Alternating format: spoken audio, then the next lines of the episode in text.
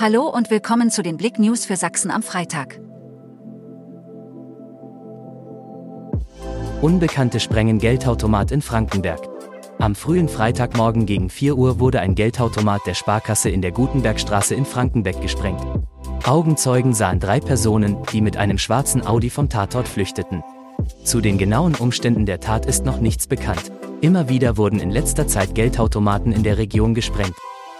Tierpfleger Jörg Gräser begeistert Publikum in Limbach-Oberfrohna. Bei einer Veranstaltung im Limbacher Tierpark hielt der Tierpfleger auf Einladung von Klaus Eulenberger einen Vortrag.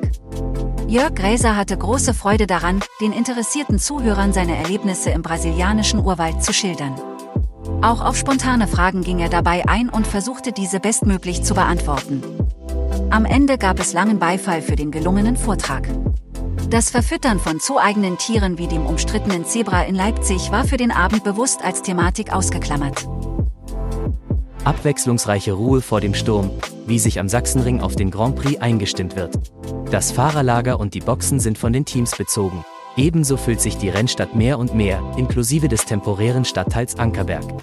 Das Rennfieber für den diesjährigen Motorrad Grand Prix Deutschland auf dem Sachsenring grassiert also bei allen direkt wie auch indirekt Beteiligten. Alle Informationen dazu erhaltet ihr auf blick.de. Auffahrunfall. Polizeifahrzeuge stoßen in Leipzig zusammen. Bei einem Unfall zwischen zwei Polizeifahrzeugen wurden am Donnerstagnachmittag in Leipzig mehrere Menschen verletzt. Die Bundespolizeiautos waren auf der Delitscher Straße stadtauswärts unterwegs, als es knapp hinter Kreuzung zur Eutritscher Straße zu einem Auffahrunfall kommt. Am hinteren Polizeifahrzeug lösten die Airbags aus.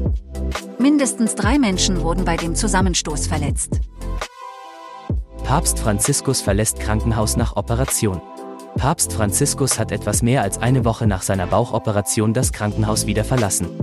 Der 86-Jährige wurde am Freitagmorgen im Rollstuhl aus der Gemelli-Klinik in Rom gefahren, wo er neun Tage zuvor wegen eines drohenden Darmverschlusses operiert worden war.